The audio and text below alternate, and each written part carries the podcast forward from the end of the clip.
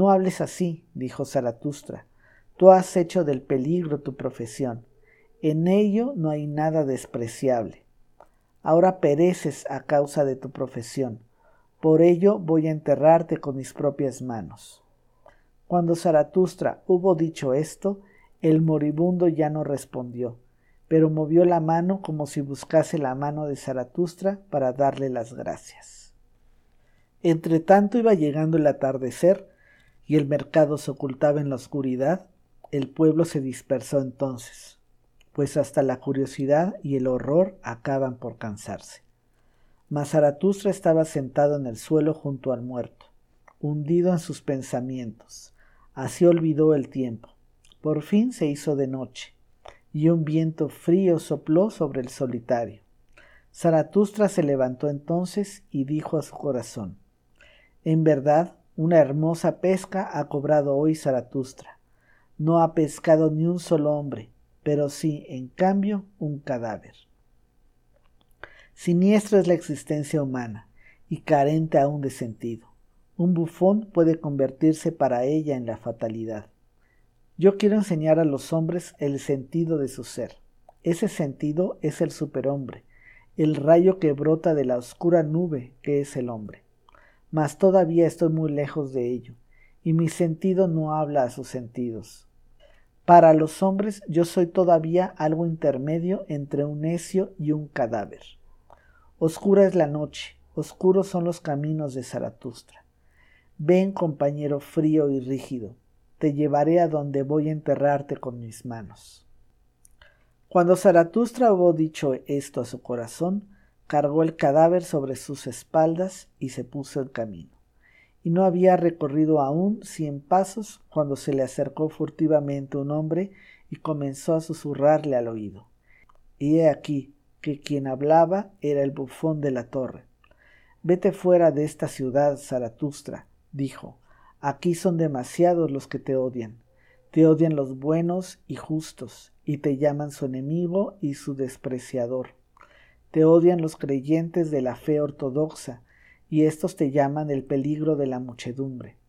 Tu suerte ha estado en que la gente se rió de ti, y, en verdad, hablabas igual con bufón. Tu suerte ha estado en asociarte al perro muerto. Al humillarte de ese modo te has salvado a ti mismo por hoy. Pero vete lejos de esta ciudad, o mañana saltaré por encima de ti, un vivo por encima de un muerto. Y cuando hubo dicho esto, el hombre desapareció. Pero Zaratustra continuó caminando por las oscuras callejas. A la puerta de la ciudad encontró a los sepultureros. Estos iluminaron el rostro de Zaratustra con la antorcha, lo reconocieron y comenzaron a burlarse de él. Zaratustra se lleva al perro muerto, bravo. Zaratustra se ha hecho sepulturero. Nuestras manos son demasiado limpias para ese asado. ¿Es que Zaratustra quiere acaso robarle al diablo su bocado? Vaya, suerte, y que aproveche, a no ser que el diablo sea mejor ladrón que Zaratustra, y robe a los dos y a los dos se los trague, y se reían entre sí, cuchicheando. Zaratustra no dijo ni una palabra y siguió su camino pero cuando llevaba andando ya dos horas al borde de bosques y de ciénagas, había oído demasiado el hambriento aullido de los lobos, y el hambre se apoderó también de él. Por ello se detuvo junto a una casa solitaria dentro de la cual ardía una luz. El hambre me asalta, dijo Zaratustra, como un ladrón. En medio de bosques y de ciénagas me asalta mi hambre, y en plena noche. Extraños caprichos tiene mi hambre. A menudo no me viene sino después de la comida, y hoy no me vino en todo el día. ¿Dónde se entretuvo, pues? Y mientras decía esto, Zaratustra llamó a la puerta de la casa. Un hombre viejo apareció, traía la luz y preguntó ¿Quién viene a mí y a mí mal dormir? Un vivo y un muerto, dijo Zaratustra. Dame de comer y de beber He olvidado hacerlo durante el día. Quien da de comer al hambriento se reconforta su propia alma. Así habla la sabiduría.